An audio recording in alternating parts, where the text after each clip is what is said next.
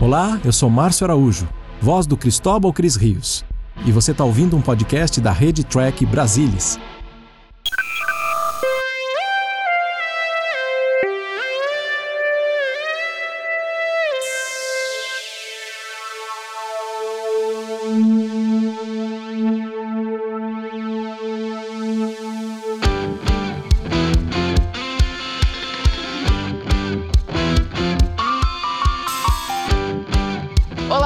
Seja muito bem-vindo a mais uma edição do Cérebro de Esporte. Eu sou Murilo Von Grol e sentado aqui comigo uma pessoa que nunca está nesse programa. É uma surpresa inacreditável. Leandro Magalhães. E aí, pessoal, tudo bem? Estamos aqui mais uma vez para dar continuidade nessa maluquice nossa aqui. Nunca termina, né, Leandro?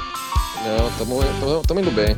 Muito bem. E hoje com uma presença mais especial. Ele, ele, ele é daquela, daquela turma que tem muito mais anos de TB que eu tenho de idade, entendeu? Ele tá há 480, é Jesus Cristo do Trek Brasilis. Também é host do 890 Pod. Ele é host do Café com a Jenny, participa comigo, tem essa honra, né? Porque é uma honra, do Converso o Panorâmico e dos Segundas Impressões.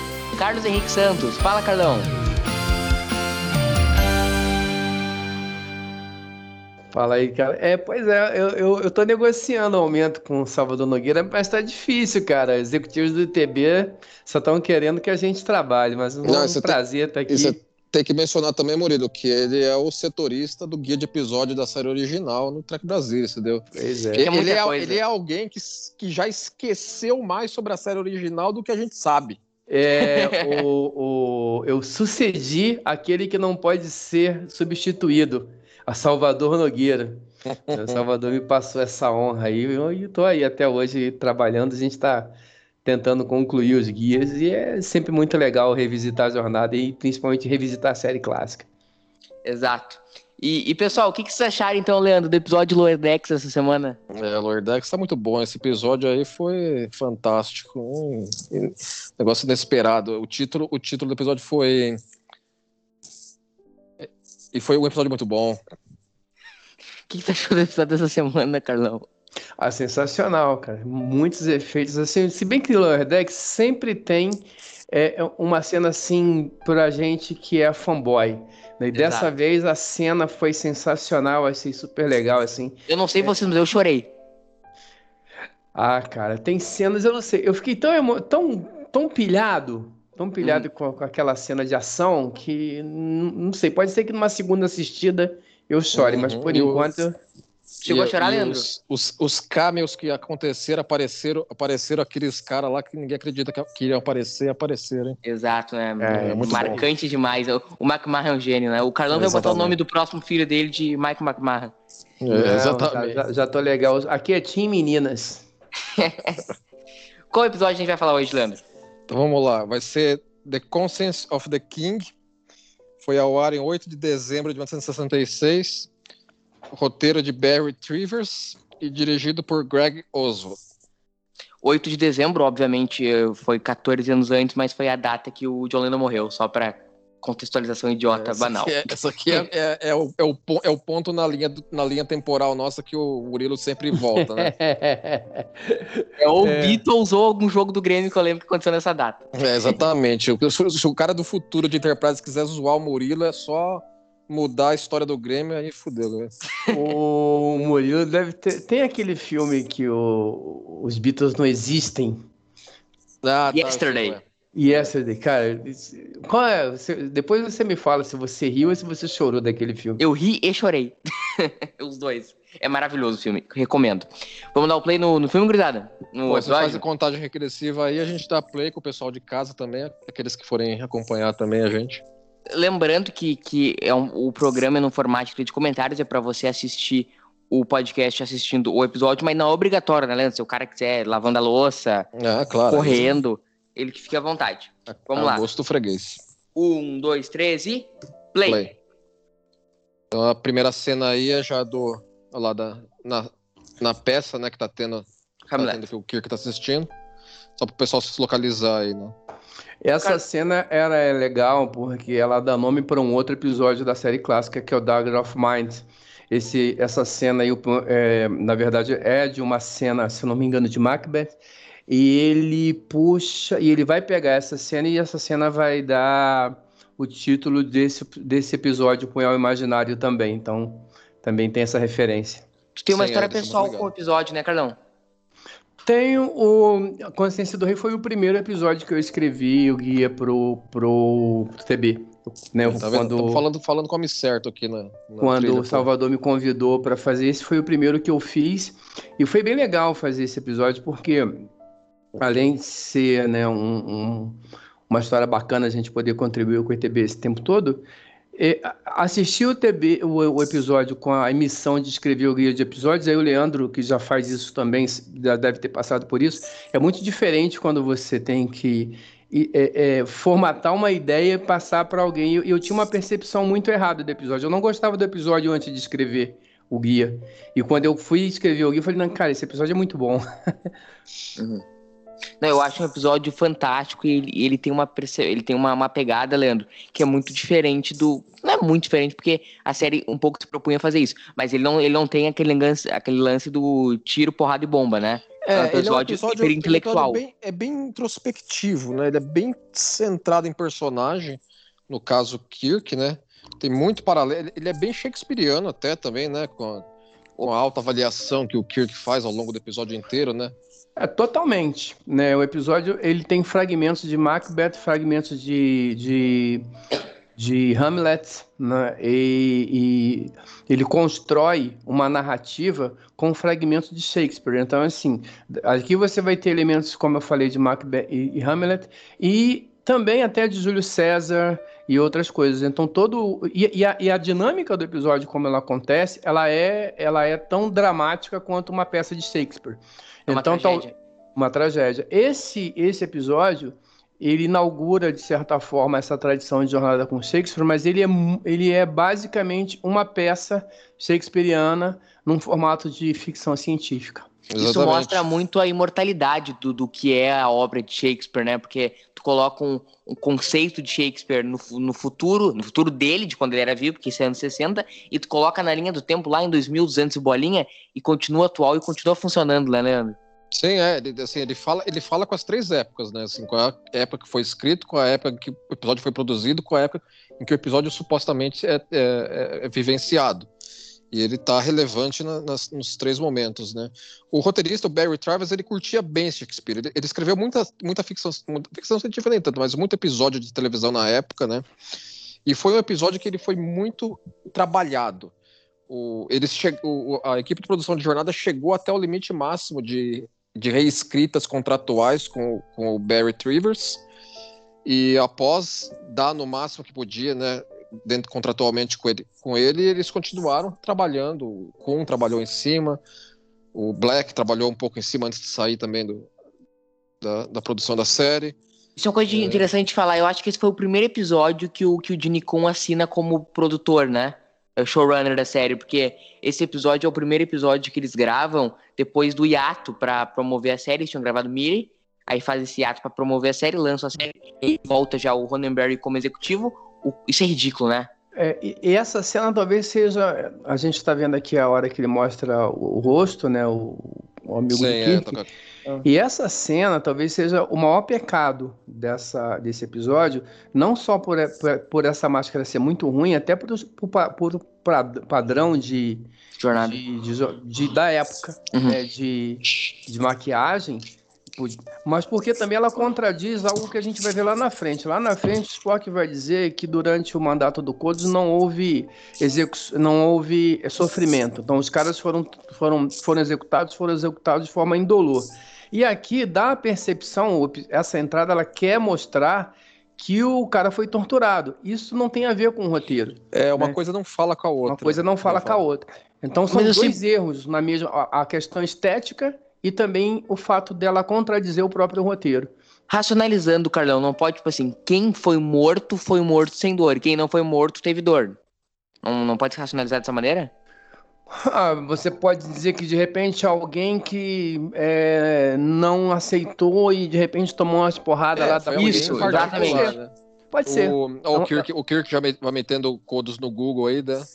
Federado? É, mas o que eu tava falando, assim, eu tava falando era o seguinte pra vocês, que era o seguinte, né, quando eles voltam do hiato, aí já volta, né, o Leandro, o Gene Roddenberry vai pra posição executiva, porque ele tava completamente estafado do que ele tinha feito nos primeiros episódios, ele vai pra executiva, o Kun assume showrunner, e na minha opinião foi o cara que melhor desempenhou esse papel durante toda a série clássica, e aí começa aí, e também, como foi eleito aqui no, no série Spock, o cara com o nome mais bonito da série clássica, Steve Carabatos, né, Leandro? Sim, sim, é, exatamente. Na, na edição de histórias. É, foi, foi um episódio em que o- os atores convidados, que tiveram vários, né? Tem, uma, tem um, um elenco convidado grande, né? Eles viram a série já. O que, que que eles iam fazer, eles puderam assistir na televisão, de fato. Né? E Exato. só tinha estreado uma, uma informação, assim, voltando àquela questão do ciclo, se você pegar a, o- a peça Hamlet, o Hamlet, ele, ele, ele acredita que o, que o tio dele mata o pai para ficar com a mãe, né? E aí como é que ele descobre isso? Ele, ele chama uma companhia teatral, escreve um roteiro em que essa companhia teatral, ela representa a cena do pai sendo morto. E ele fica observando a reação do tio dele. O tio dele entra em pânico quando vê aquilo e sai correndo. E é essa relação que a gente tem, e a mesma cena que está sendo representada lá no início, né?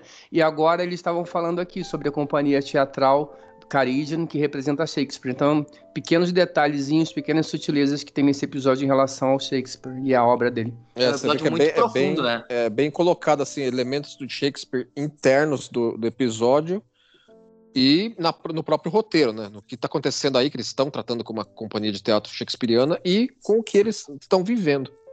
Eu, eu vou fazer uma pergunta pra vocês aqui, que é uma coisa que eu nunca entendi nesse episódio, acho que o Carlão pode me explicar. O- os caras falam que teve nove testemunhas oculares, né? O evento.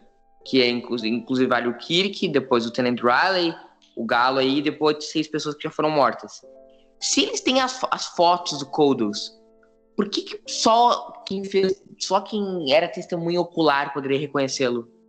Eu acho que isso é uma inconsistência muito grande do, do, do- do- desse tipo de roteiro da época, porque assim, eu acho até que uma identificação visual ela seria inacurada, você teria que ter outra forma de fazer esse tipo de identificação, né? Então, hum, eu vejo isso como também como um foro do, do, do episódio, mas ele não só como um foro do episódio, mas de novo a gente tem uma relação com Shakespeare, porque é, em Macbeth, que é também uma, um- um- uma referência, né? O, o Macbeth ele assassina o rei da, o rei da, da Escócia para assumir o trono, né? E aí ele vai se, se livrando ao longo de, to, de todas as pessoas que poderiam é, é, é, é, ide- não identificá-lo, mas que poderiam identificar o que foi feito lá é, é, o, o, o, identificá-lo como assassino do, do rei da Escócia. E, e essa referência é, é essa relação que o roteiro faz. E aí ele acaba cometendo um crimezinho ali de, de, de inadequação de roteiro, mas para mais uma vez fazer essa referência ao, ao, ao, à obra de Shakespeare. É, no, no caso que você estava falando, Carlão, assim, é, uma- é um elemento do, do, do, do episódio que eu acho que envelheceu mal, é o elemento de, assim, a federação teria muito mais capacidade de, de conhecer, de reconhecer o corpo do Kodos morto na, na colônia, do que eles, do que o episódio dá- deixa entender. Exato. Entendeu? Assim, é, o próprio negócio de DNA, não- acho que não havia difundido na época, como há difundido hoje, outros elementos de capacidade de reconhecimento que a federação teria à mão. Entendeu? Então, esse é um elemento que envelheceu mal. Exato, exato. Esse em particular ele ve- é um elemento que envelheceu mal das- da- do episódio. Gente, um. uma coisa que eu queria comentar, que a gente, como, como o episódio a gente assiste ele aqui sem som, ele acabou passando. Mas quando o Kirk chega no- na recepção, Ah, sim. Eles estão tocando a música, o tema de Star Trek.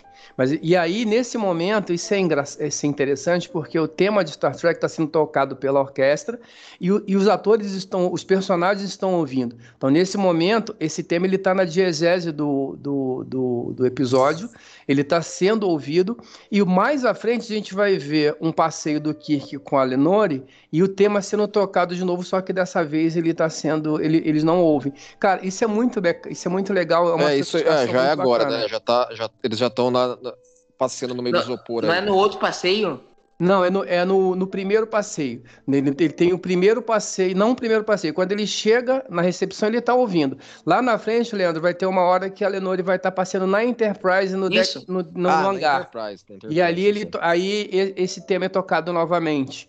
É, e aí é legal quando quem puder depois ouvir é, e, e fazer essa referência ser bem sofisticado. Eu acho muito, eu achei, achei isso muito legal.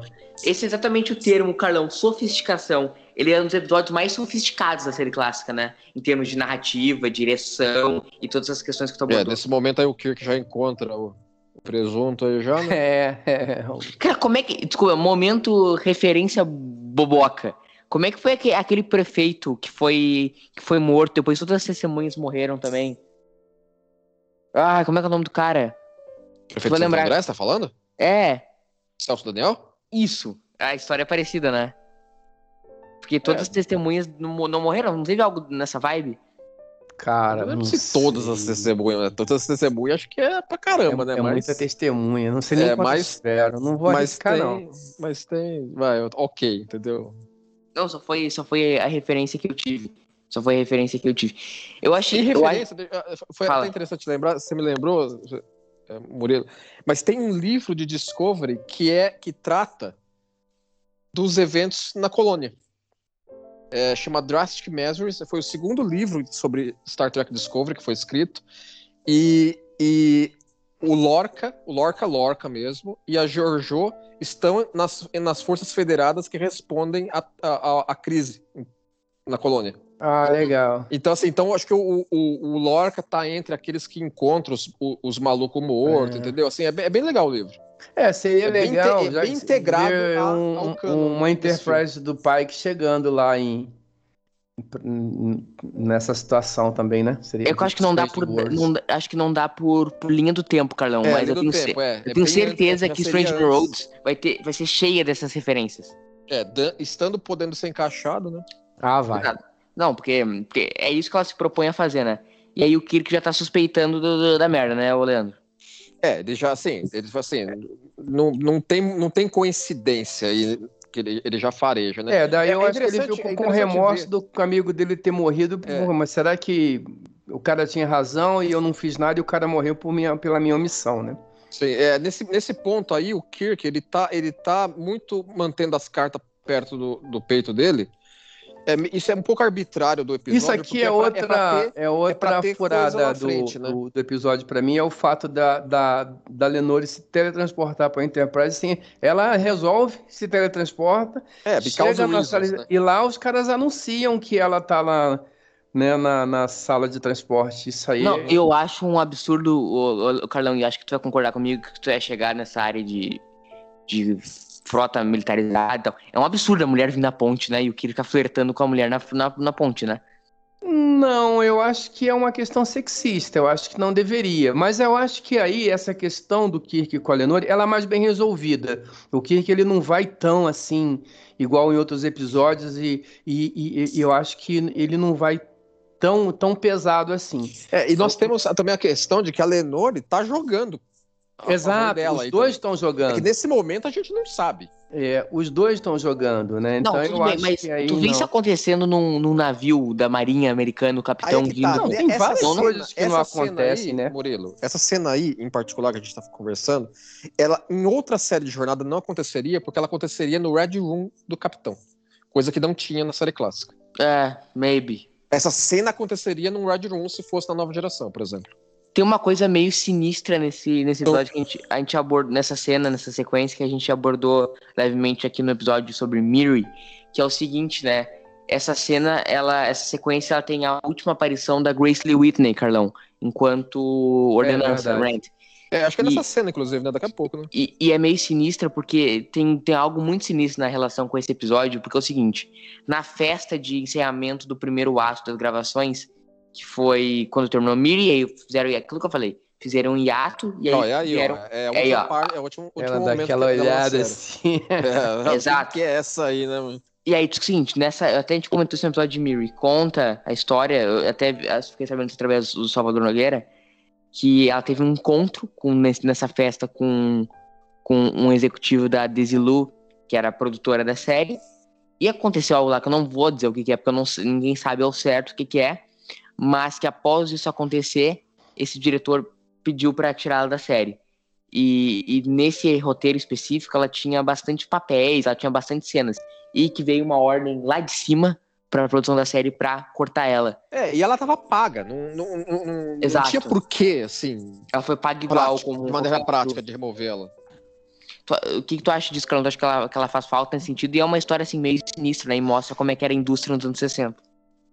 Não digo que só nos anos 60, não. Acredito que esse tipo de coisa deve acontecer até hoje. Ah, meia gente que não sabe das histórias, né? Porque, na verdade, é um, é um elemento muito complicado e muito, eu, muito competitivo e muito nocivo, né? É, a, o próprio Satan, as histórias do Satan, que ele ficava lá contando é, falas das outras pessoas e as pessoas não gostavam muito dele, e não é uma coisa relativamente comum. Assim, eu, eu, eu tenho uma, uma simpatia pela Grace e uma, uma, grande satisfação pelo que aconteceu com ela, e fico feliz que ela tenha voltado depois em Jornada das Estrelas do filme, e tenha tido pelo menos uma participaçãozinha, e acho que ela aparece também em Star Trek 6, não é isso? Sim, aparece. Ela, é aparece, a... ela aparece em vários filmes, é, tá? até. Não só então, acho que é um reconhecimento que eu acho interessante. Ela se reencontrou com a franquia franquia, acho que de uma maneira positiva. É, Aparece eu, no é. episódio é. de Voyager também. Exato. No, é no, no que eles voltam com, com, com o Tuvok, né, na época Isso. do Sul. São, são, são coisas legais, eu acho interessante quando acontece. Mas como personagem, não. Como personagem, eu acho que eu acho até que como acho que não ter esse esse esse essa relação da, da, da Grace com que realmente eu acho que faz bem para a série. Faz, eu acho que é melhor do que tê-la. Né? Nada contra a pessoa e nem contra a personagem, mas eu acho que ter uma, uma um, um capitão da, ali é, preso a uma pessoa, acho que seria ruim pro, pro desenrolar da série. Tem uma, tem, ó, nós temos, nós temos uma cena em particular aí, só, só chamar a atenção aqui, que, é, que tem uma linha de diálogo do, do, do McCoy aí que eu admiro que ela não tenha sido removida. Eles retrabalharam tantas vezes o episódio e não removeram em nenhum momento essa cena. Ah, e agora? Agora eu sei porque eles foram conquistados. Eles, uhum. o McCoy está se referindo aos vulcanos. É uma, é uma linha de diálogo que meio que dá uma truncadinha em como seria a relação vulcano-federação. É não, que, assim, não... é que na época que foi escrito a gente entende, não tinha ainda bem definido o que, que era a federação mas ela fica meio estranha. É, mas eu, eu nunca vi como o, uma piada, eu acho uma piada. Vulcanos, é, é, ela fica sendo como uma piada. Eu não entendia como os vulcanos serem conquistados pela, pela federação, mas não, claro. para mim tem relação com coisas anteriores. Tipo, não, né, com o passado de Vulcano pré-federação. Vocês lembram quando o embaixador Vulcano em Star Trek 4 fala que, o, que os vulcanos são os, os capangas intelectuais da, do, da, dos humanos? Algo assim ele fala. As marionetes intelectuais, é, é o embaixador é, tem Clinton. Tem uma frase famosa. Do, do Isso, e pode ser algo nesse sentido, devia ser um, uma piada, até um pouco Sim, é, que circulava na época, como... e aí ele fez essa piada. Eu, Eu queria só fazer é duas observações rapidinho. Uma na cena anterior, nessa do McCoy, que eu acho que era legal a gente citar, é o seguinte, ali eles estão é, se degladiando, né? Sim. O McCoy não dá a menor atenção para o que o Spock está falando, e, mas lá na frente, na hora que o, que o Spock encarar o Kirk, o McCoy vai ficar do lado do Spock. Né? Eu acho que isso dá uma demonstração do caráter muito grande do McCoy. Essa é, cena. Essa, uma essa... vez. E essa cena, Carlão, foi inserida pelo Jim Alcun né, no episódio e já mostra ele inserindo que talvez tenha sido a grande, a grande legado dele na série, que foi essa ele deixou muito fixa, muito selada a relação Kirk, Spock, McCoy, principalmente McCoy e Spock. É, trabalhou muito bem isso. E aí a gente vê essa cena, essa cena no, no deck de observação, que depois essa, essa, esse deck de observação ele não vai aparecer mais. É. É, e, e, nessa cena tá tocando a, a, o, a, o, tema da tema. De Star Trek. Vocês acham que essa cena datou? Hum, essa cena é uma cena muito anos 60 de é. cinema. Eu acho que para quem curte clássicos, gosta desse tipo de cena. É né? Quem curte é, Humphrey Bogart, Casablanca, é, tem, tipo é, a relação deles dois ao longo do episódio é muito cinematográfica dessa época. É. Eu acho. E eu acho mas, que sim. Mas eu digo especificamente dessa fala do Kirk em relação às mulheres. Vocês acham que ficou datado? Em 2021 não, não caberia Aí eu não sei, eu não, eu não me atentei É que- é que tá, especificamente. não- eu, eu acho que caberia, Murilo, na medida que se você escreve nos dias de hoje um personagem como o Kirk é, caberia porque é o personagem do jeito que ele é. Aí, se, se você falar pra ela assim, não, não cabe, então você não poderia colocar o personagem como um todo, Uhum. dessa forma. Que-. O que levaria ele a falar as falas que fala. Não, eu não estou dizendo que tá certo e errado, estou fazendo a, a provocação, porque eu Não, eu realmente não claro. tenho resposta.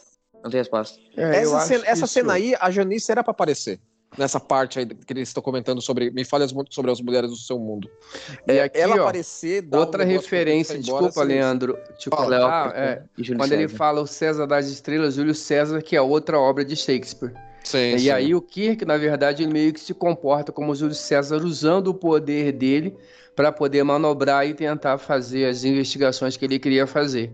Cara, É. é. um episódio com muitas camadas, né? É muito profundo. Eu- Desculpa, aí eu- vou- vou lá te vai o Spock- o- o Spock- o Leandro. Fazer mais Google aí, fala. Fala, claro. Pode falar. Não, não, eu tinha só pedindo desculpa pela interrupção Não, anterior. tranquilo, tranquilo. Não, manda bala. É, Eu queria muito ter um cenas, computador que cruzasse informação tão fácil assim. É, essa- essas cenas aí, elas são bastante expositivas, né? Toda essa, essa parte aí deles consultando a biblioteca do computador. Mas a biblioteca do computador sempre foi usada como artifício expositivo, né, Carlão? Vários, né? Vários. Mas eu acho que, que, que em alguns momentos eu acho que isso, isso funciona bem. Eu acho que aqui é um que funciona, porque na verdade a gente vê muito mais aqui é, é, é, é o, a perspicácia do Spock em perceber que alguma coisa está errada, né? E ele e, e o trabalho dele de investigação e, e, e esse contraponto que ele faz com o Kirk, tanto que logo na sequência ele vem novamente procurar o McCoy. Então eu acho que é muito mais para mostrar isso, mas eu entendo o seu ponto de vista. Tem, eu acho que tem um, o Mirror Mirror é pior, né? É, Mirror Mirror é a maneira é, computador extrapole, eu, pá, poderia, eu cara não poderia, né? A solução. É, o computador exatamente, contra. né? O computador que tem que fazer o, o- o É, né? levantamento de peso pros caras lá. né? Exatamente. Mirror Mirror é, quando, é aquela cena que ele é, é muito pior assim. Mas é que nesse podcast tá proibido de falar mal de Universo Espelho. Leandrão, ah, esse é o primeiro episódio. Eu tava aqui pensando. Será que esse é o Aqui, ó, primeiro onde os- episódio? eles morreram rapidamente, mas sem É, lá, é. Ele, ele, tá- ele, ele, ele, ele estabelece de maneira até, até detalhada o que Exatamente. ocorrido lá. Mas de quem morreu, talvez, né? O- Não, mas dá- o seu ponto é válido, o, Murilo. Pode ser que alguém tenha, tenha que alguém, que não ia ser morto se rebelou. De Exato. repente ele poderia ser uma dessas pessoas que não seriam mortas. É E interessante. foi. Exato. E, e mais, ô, Leandro, a pergunta que eu ia te fazer é o seguinte. Esse é o primeiro. Esse é o primeiro episódio onde a gente tem finalmente uma relação forte Spock e McCoy? Hum, de, de modo assim que eles assim, ele- eles tinham posições não vou dizer antagônicas mas diferentes num, num dado momento do episódio Eh, eles eles encontraram evidências e avaliaram elas e aí que nem o Carlão falou o McCoy concorda com o Spock entendeu? então eu acho que tem, tem um- um bate-bola muito forte deles aí Uhum. que, que ajuda a solidificar isso sim Aí o Tenente O'Reilly, que, que tinha aparecido em The Naked Time, né? sim é Mas é a você sabe por que, que o. Riley aparece aí de novo, né? Sim, porque ele tava fazendo um, um piloto pra NPC. E aí a NPC precisava manter ele empregado, pediram pra ele participar, não foi isso? Não, porque ele estava tava esca- ele tava escalado. Não, mas não, não o, o, o, o ator, mas o personagem. Assim, o ator estava, estava escalado, tá? Mas o nome do personagem era outro personagem, não era Riley. E aí alguém te lembrou, mas peraí, esse cara já teve. E aí já fez uma participação lá atrás, e aí colocaram o nome dele de, de Riley. Mas na verdade foi coincidência. Isso Porque alguém lembrou que esse ator já tinha feito um personagem com outro nome lá. Ele, no É, fim, desistiu boa- da carreira de atuar, eu acho ele excelente, principalmente, óbvio, só vi na série clássica. Mas eu acho, eu acho um personagem excelente. Pena que não, não continuou, né, Leandro? É, é, você teria sido uma, uma, uma, uma manutençãozinha boa, né, na- no elenco secundário é. da série. É um Barclay de Toss, entendeu? É. aparece volta e meia. Decks. Aí tá, tá mais uma cantoria da horror aí. Exato, eu, eu, eu gosto muito desse episódio que ele, ele é bem reflexivo, né? cara? Ele, ele, é, ele é parado pra mim no bom sentido. É, ele, ele dá essas pausas, entendeu? Pra, Aí todo mundo acha que o Kodos, uma, nova, né? uma nova situação. É, é, aí- to- Abre, abre essa oportunidade aí pra... Essa daí não é a letra que deu, de que deu treta com, com Não, não, porque, porque essa música é do Jinel Kun. É, Ah, o Kun, tá. acho que foi o Kun que É compôs do a letrinha. A- acho que ninguém te- alguém tem a letra do Ronenberry lá que deu merda com o Corrod. Essa letra existe? Ah, deve ter em algum lugar. Tem, tem, algum cantinho. O que eu acho interessante é, é até um aspecto shakespeariano de, de subter, as expectativas, que agora a gente acha que é o Kodos, né? É, aí, aí é que está, entendeu? Vocês acham que é, nesse até, o- até o momento é mais a Lenore que apareceu na- no episódio como um todo. O Kodos quase ainda não apareceu de forma E isso é alguma. fantástico, isso que você perce- percebeu, Leandro. Isso é fantástico porque a gente sai desse episódio com uma impressão muito pesada da atuação do. do. do. Do, Anto- do, do- Agora esqueci o nome do ator. É um ator de muitas peças shakespearianas, ele é É, ele ele sai, mas você É, sai. mas, Anton né? Caridan. Não. Isso. A- Arnold esse é o nome do Moss, personagem. Do Arnold Moss. Do Arnold Moss. É, Arnold Moss, é. Arnold Moss. A gente certo. sai de uma, com uma impressão. Mas se você parar pra perceber, ele quase só. Ele, ele, ele aparece no começo do personagem, mas ele não interage com ninguém, ele só aparece interpretando aquela cena né, de teatro. E depois ele não aparece mais no episódio. Ele vai aparecer do meio, eu acho que. É, é um terceiro ato já. Terceiro ato do episódio, mas a gente sai do episódio com, uma, com, com, com essa presença muito grande dele. É um trabalho de roteiro muito bem feito e também do ator também, que foi Sim, escolhido a- a- é, com muito critério para fazer esse, esse trabalho. Exato, eu, eu acho, acho bizarro assim, né, o que o veneno faz efeito numa velocidade incrível, né, Leandro? É, e, não, e não é bem veneno, né? O McCoy, é, o, o Spock depois fala, né? Acho que é, é, é algum lubrificante que a nave tinha. Entendeu? Assim, que, que ela meteu lá. Então ela nem sabia direito o que, que era. Não, mas eu não sei vocês quando assistiram o episódio, assim, pela primeira vez, mas na minha cabeça, quem tava envenenando ali era, era o próprio Kodos. Foi um- uma surpresa no final, quando era Leonor. Não sei se essa é a tua percepção, Carlão. Ah, Eu tenho, quanto a isso, eu tenho sentimentos conflitantes, porque eu vi esse episódio muito, muito novo, eu realmente não lembro muito, e não era um episódio que me. Quando eu vi esse episódio, eu era muito criança ainda, né? E não é o tipo de episódio para criança. Não. É episódio que você, quando tem 10 anos de idade, você fica, pô, mas cadê o tiro? Cadê o phaser atirando? Não tem tal. E aí, você já sabe o que vai acontecer. Quando eu, tive, quando eu tinha mais maturidade, né, para para entender o episódio, eu já sabia o que ia acontecer. Então, esse, esse- eu não saberia te dizer. Talvez você tenha uma percepção melhor que a nossa, né? Porque quando você assistiu o episódio, você já tinha talvez elementos para poder é, é, é, compreender melhor essa- essas nuances. Eu vou te dizer o seguinte, eu, eu assisti esse episódio, o quê, uns seis anos a primeira vez, faz uns seis anos, e, e é aquele episódio, assim, quando assiste episódio, o que o Carlão falou, com coisa de 10 anos, tudo, tudo dá uma, uma cagada pro episódio, né? Porque assim, ele, pra criança, ele não agrada. E eu assisti agora pela, de novo, e eu, eu não lembrava que era Leonor o, questão. E eu no final fiz assim, what the fuck é ela? Então assim, pra mim É, causou é um episódio que cre- eu acho que cresce com reassistidas, especialmente se forem reassistidas é, espaça- bem espaçadas. Eu acho que vários episódios da série clássica crescem com reassistidas, à medida que você vai ficando mais sofisticado também, você vai conseguindo entender melhor Sim, Né? sim. é, o, o, o que a série propõe. Essa cena aí eu acho que é interessante também, porque, né, que é a cena em que o Spock está confrontando o Kirk. E, e aí é uma cena que o, Sp- o Kirk está saindo, né? ele- e aí a gente volta em Júlio César, né? O cara que ele tem o poder, ele está usando esse poder para provar a tese dele. E aí ele mesmo colocou o Riley em risco. Quando ele colocou o Riley lá onde ele colocou, ele sabia que o, que o Riley estava correndo risco e ele faz isso para poder é, provocar o assassino, né? E Meio aí é essa que- ele está interessado na justiça, tem, não tem certeza que não é vingança, né? E aí eles chamam o, E o mesmo na ele- realidade. É. É, é uma, é uma coisa assim, meio até, meio assim, da, da história bíblica de Davi e Urias, né? Ele coloca o soldado dele numa uma exposição absurda, né? Exato. E aqui, eu acho que é interessante, assim, é um, um, um, um, exemplo bem didático de como funciona essa relação Kirk, Spock McCoy, né?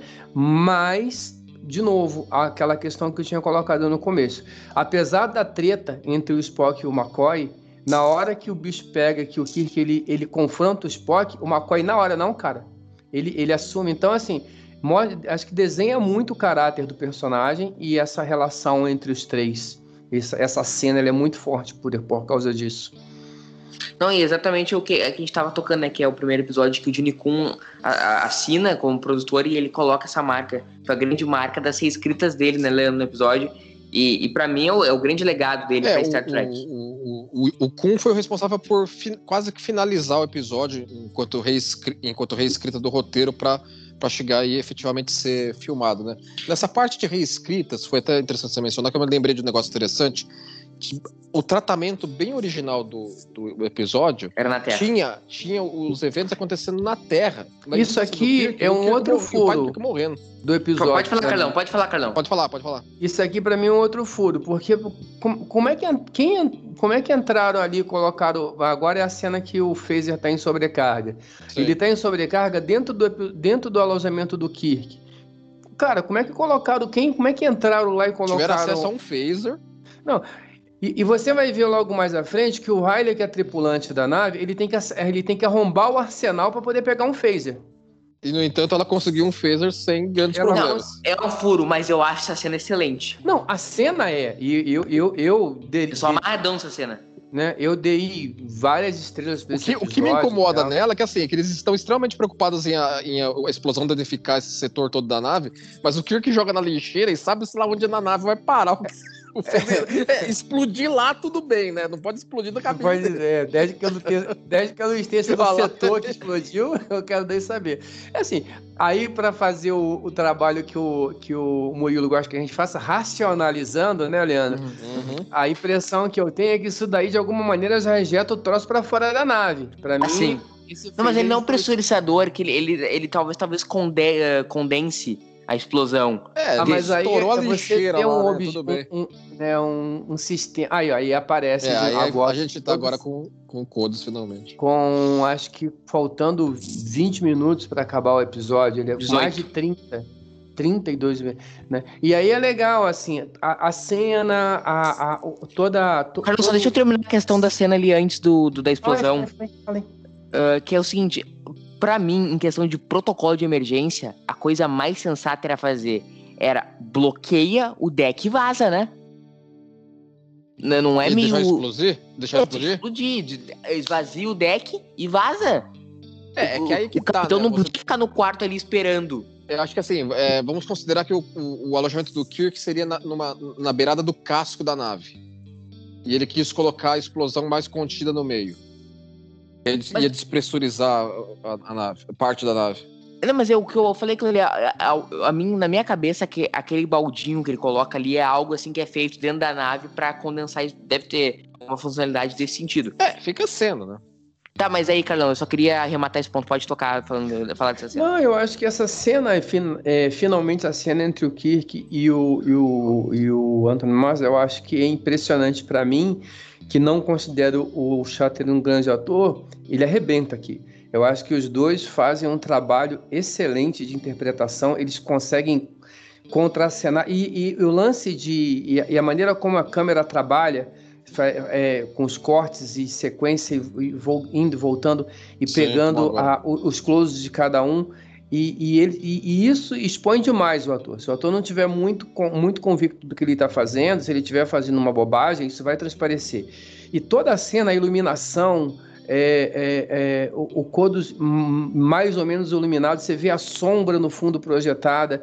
É, essa cena, ela é uma cena espetacular e, e, uma cena curta, mas é uma cena ela, muito bem é, é, não só a atuação, né, não é, só os atores, né? não só o roteiro, muito bem dirigida, mas os elementos de cena. E, e, e aí o, o Arnold Moser arrebenta quando ele simplesmente para de ler e ele começa a recitar as palavras. E, e de Sim. novo, a, né, a, a, o trabalho de câmera que é feito é sensacional para reforçar o trabalho dos dois. Então acho é, que é. O... O diretor, o Gary Oswald, né? Alemão. Ele, ele, era alemão, entendeu? Então você vê que é aquele diretor alemão bem tradicional, né? O cara não, uma coisa que eu acho interessante é que tu sempre tá esperando quando é que o Koldos vai, vai vir, entendeu? E, e, no fim, até o final do episódio, ele é, o, é um senhor calmo, né? Ele não apresenta resistência, ele não. Ele lê o negócio sem oferecer resistência Mas nenhuma. eu acho que é isso que é bacana no episódio, porque assim, o episódio, ele, ele ao longo do, do roteiro, ele não constrói o, a, aquele vilão de James Bond. O, o talvez fosse o Good Cat da, da série clássica. Talvez fosse é, é aquele cara que ele acha que ele é o herói da história dele. Ele se vê como um herói, ele acha que ele estava. Ele não Thanos. acha que ele estava matando metade da população, ele estava salvando a outra Sim. metade. Né? É aquela história, vocês não contam quantos sobreviveram. Exatamente. E é o que ele diz nessa cena, né? Todos tomam uma decisão de vida e morte. Alguns precisavam morrer para que outros para que outros pudessem viver. É, e aí ele fala isso, que você é um, homem de, é um homem de decisão. E aí é isso. Então, assim, ele se vê como, como, como um herói não reconhecido pela história, né? E aí, é, é, é, em momento nenhum, você vai ver aquele cara que ele vai é, pegar e vai entrar numa escola tirando em todo mundo. Ele não é esse tipo de vilão. Ele é o cara contido, porque na verdade ele não é o vilão. Ele não se vê. Nós, ele se torna o vilão pelo roteiro, mas ele não, em momento nenhum, ele se enxerga como vilão. É que eu acho assim, uh, Star Trek, quando ele tem. Ela tá na. E eu vou usar esse termo porque eu acho que é o termo certo. Quando, ele, quando ela tá na sua essência pura, não é vilão de James Bond. É o vilão que não é o vilão, né, gente? É o ah, cara Se que... você for parar pra perceber uma coisa, raramente você vai encontrar isso na série clássica. Tu diz o vilão de James Bond. Exato. Raramente você vai encontrar, se é que vai encontrar, né? Eu se é que vai encontrar. Geralmente, os antagonistas, você tem antagonistas, você não tem vilões. Uhum. Você uhum. tem é, um adversário ou uma situação é, que se coloca é, frente àquela, àquela proposição dos nossos heróis ali. Mas esses caras, eles não ele, e quando mesmo quando são vilões, o caso do Kodos, o caso, por exemplo, do Khan, o Khan ele é um vilão, ele é, mas ele não Herói se acha um vilão. História. Sim, exatamente. Ele, ele é. acha que ele estava salvando a humanidade. Né? Ele se coloca nessa posição.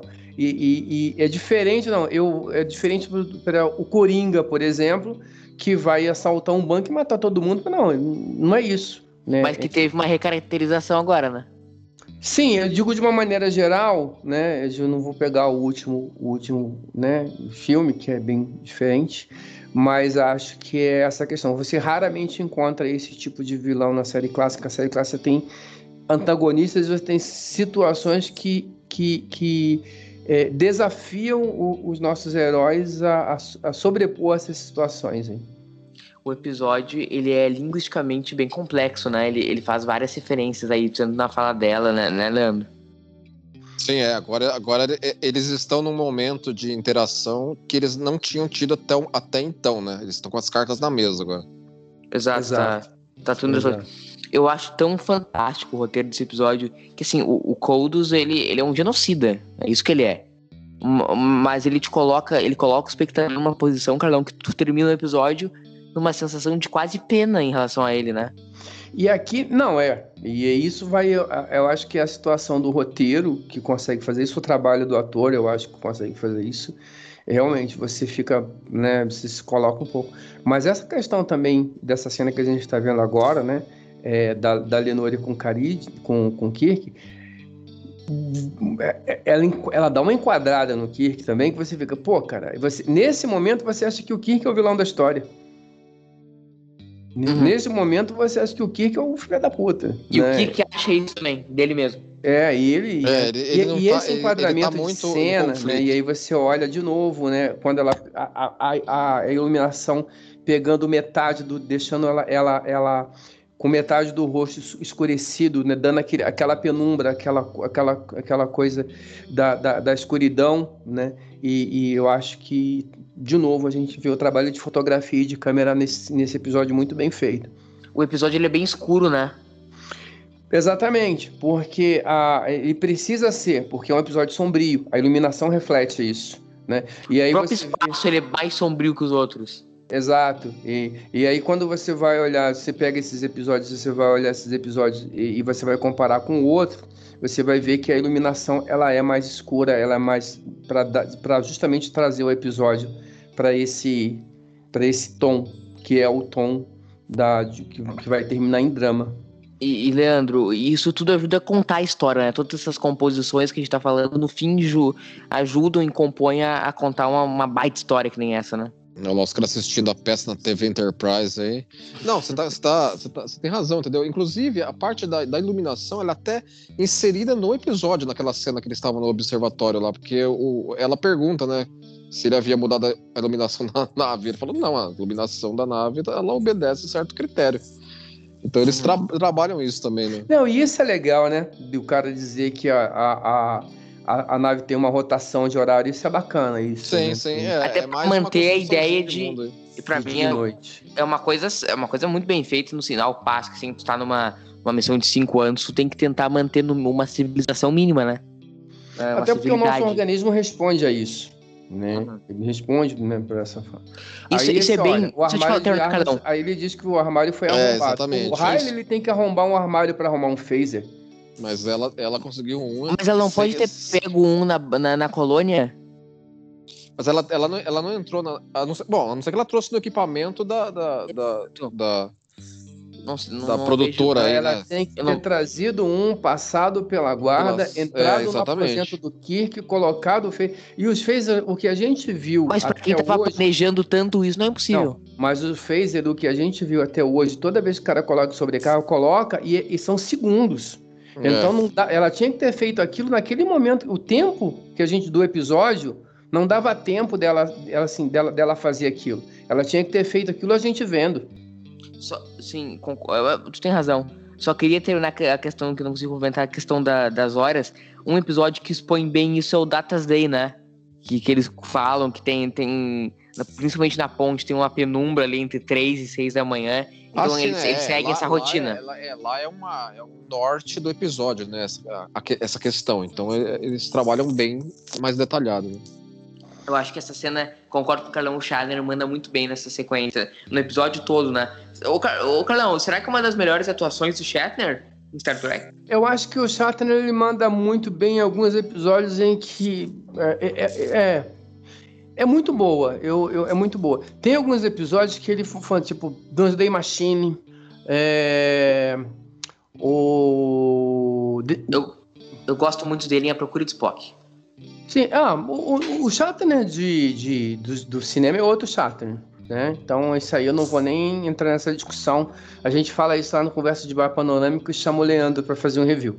Uhum. Mas o, o Shatner da, da, da série clássica ainda é um ator ainda em formação, apesar de ter seus 30 e poucos anos, né?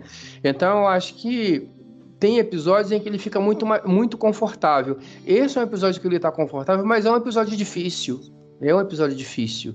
Não é um episódio, é um episódio que ele é confrontado pelo Spock, ele, ele, ele é confrontado pela Lenore, a, a, a, a- essa liderança dele, esse, esse heroísmo dele é, é questionado e ele consegue fazer isso funcionar muito bem, né? É, com o, tra- o trabalho de interpretação dele consegue, né?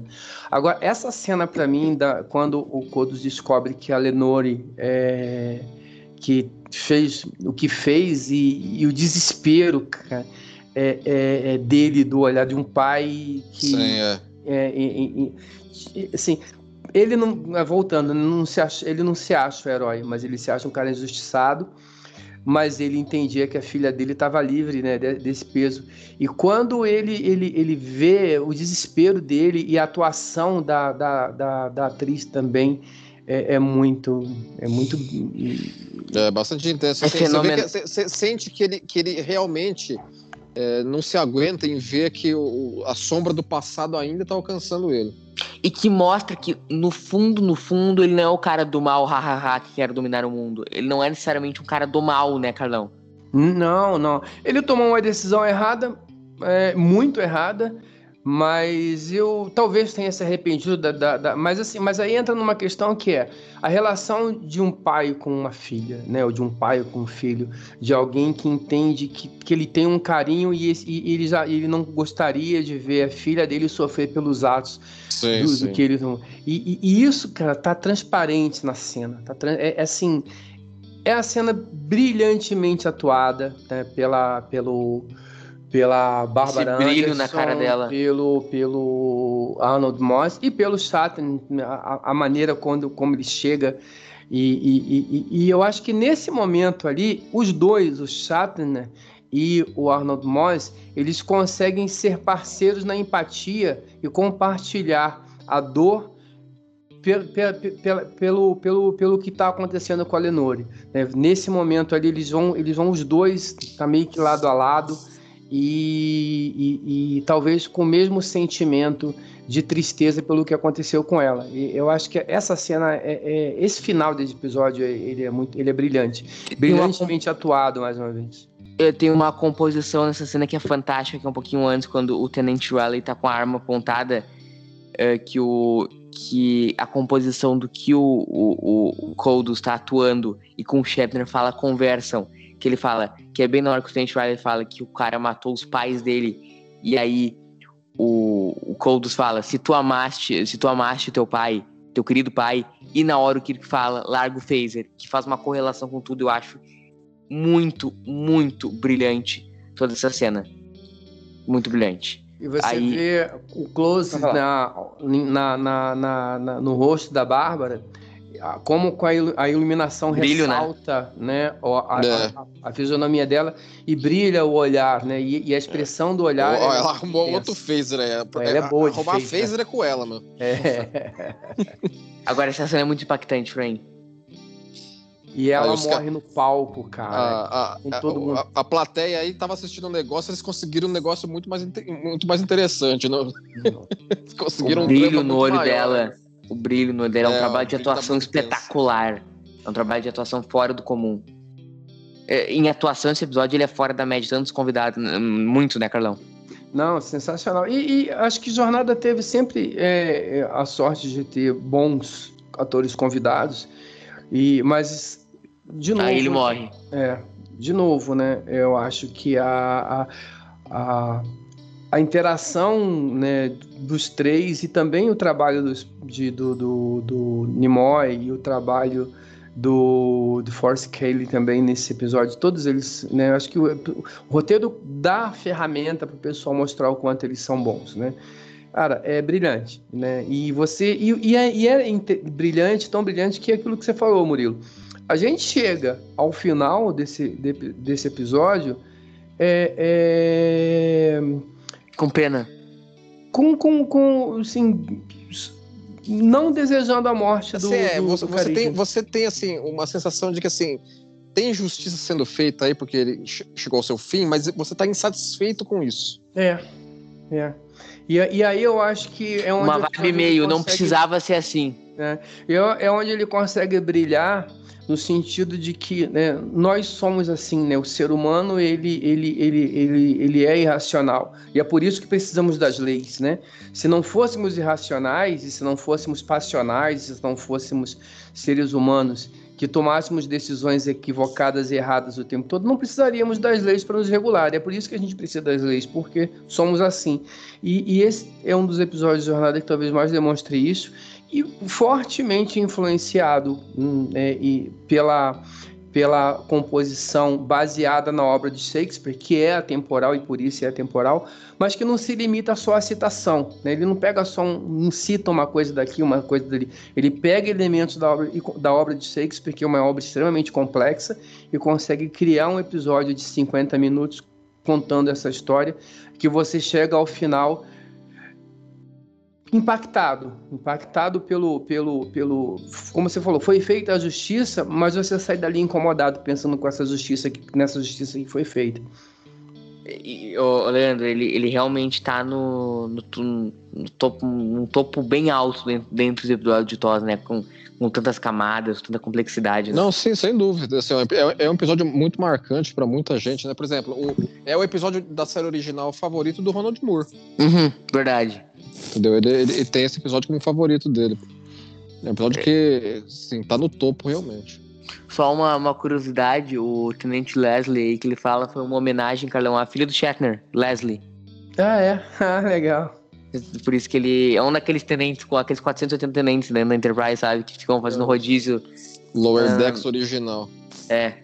Chegamos ao fim do episódio, gurizada. Mais uma conta. Mais uma conta. Impactante esse, né, gente?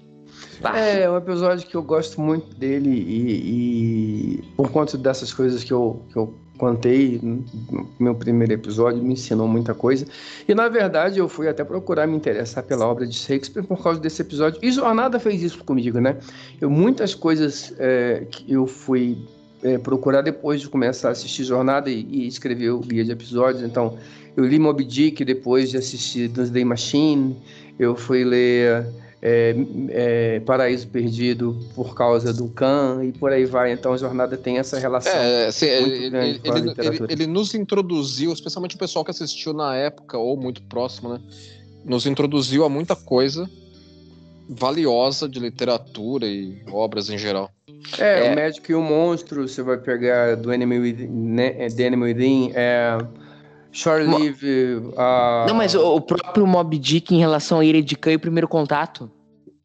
Sim, mas aí o que acontece? Concordo com você, o Mob Dick e Ira de Khan, Primeiro Contato, ok. Só que isso a gente já vai ver lá na frente. Mas quando você pega na série clássica lá em, nos anos 60, você já tinha isso no óbvio uh, Doomsday Machine, mas também Obsessão, também um outro episódio, que é o Kirk que dessa vez está...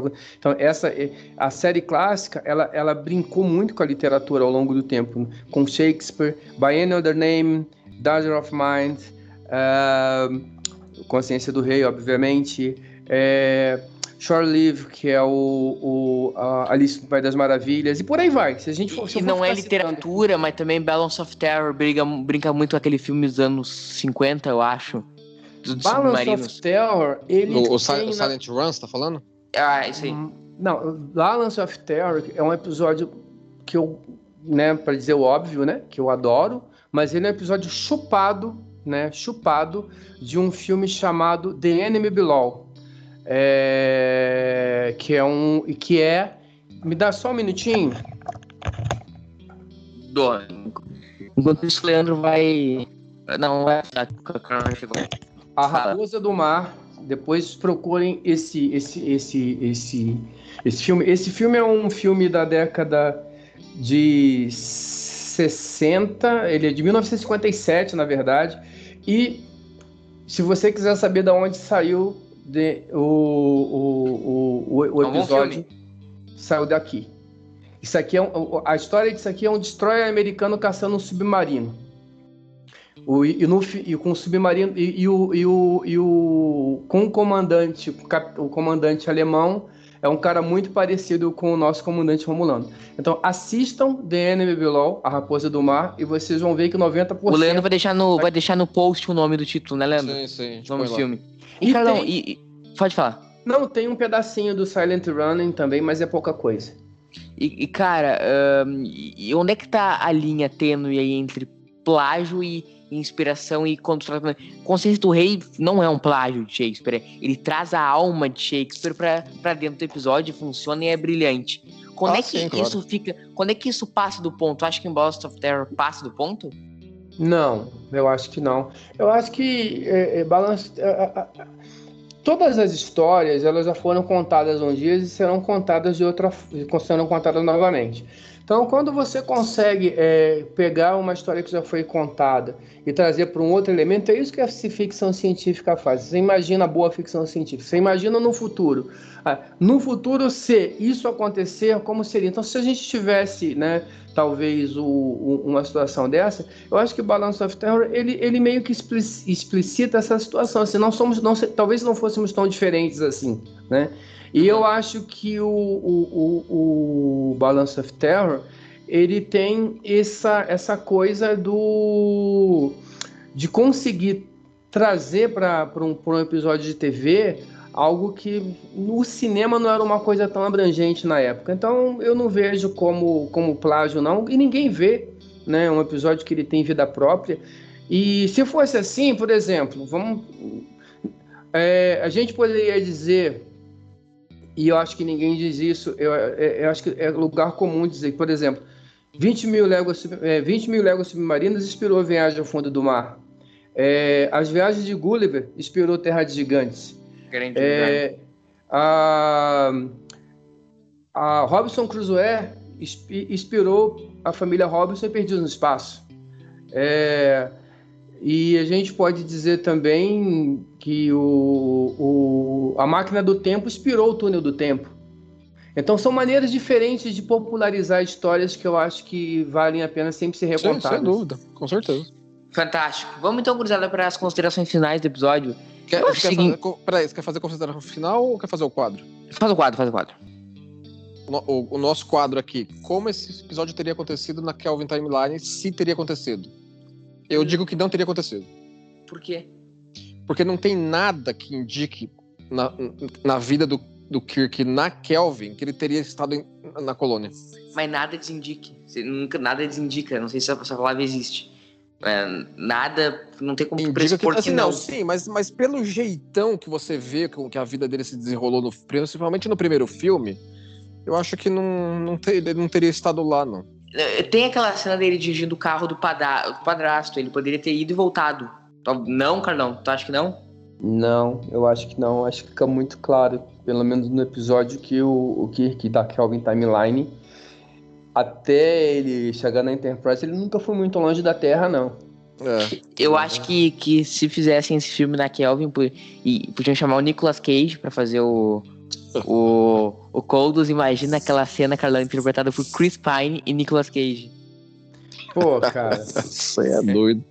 Podia ser. É que já foi embora, né? O nosso Sean Connery, já pensou fazendo. Pá! Ó, Seria sensacional. Então vamos para as considerações finais, gurizada. Eu acho, eu acho assim, é um episódio quando eu assisti a primeira vez lá com 10, 9, 10 anos, não entendi. E é um episódio que, de acordo com como eu vou amadurecendo e vou maturando as minhas ideias de, de vida e de, de cinema, ele, ele foi e vai evoluindo muito. Tenho certeza que nas próximas reassistidas ele vai ser ainda mais fenomenal e eu vou ainda captar cada vez mais, mais sentido e mais coisas nele. Leandro, considerações finais. Não, é um episódio realmente muito bom, eu gosto muito dele. É, que, como eu falei, ele cresce de uma, de uma assistida para outra. A última vez que eu assisti ele foi na, na época que eu, que, eu assisti, que eu li o livro, que eu me referi agora de Discovery, tem uns dois, três anos, então ele não tá muito distante de assistida minha, não. Mas toda vez que eu vejo ele, a gente pega nuances diferentes que talvez não lembrasse da, vis, da visita anterior a ele. Eh, antes das considerações finais do Carlão, agradecer ao Carlão, né, Leandro? Pela, pela, pela presença e já deixar convidado para uma próxima, né, Carlão? Né, Leandro? Ah, tem que estar. Tá. Já, já tá de antemão convidado para uma, uma próxima aparição aqui. É que a gente, aqui, Carlão, como o programa é ruim, a gente marca durante o podcast, né? então, para não correr o risco do cara cancelar. O público já tá sabendo. Não, cara, não tem como você fazer um programa ruim com Jornada nas Estrelas, É. não tem jeito. Considerações Jornada, finais, é, Carlão. Jornada nas Estrelas, mesmo quando é ruim, é bom. Tirando o Nemesis, né? Até Nemesis é divertido, pra gente falar Quando- mal. A, pior coisa, é ro- a melhor coisa que tem, vocês já devem ter passado por isso, é falar do episódio ruim. Cara, você quebra o pau. É, você exato. O conversa de bar panorâmico de Nemesis que o diga, né? Pois é, exatamente. Três horas e meia de programa. Considerações finais, Carlão.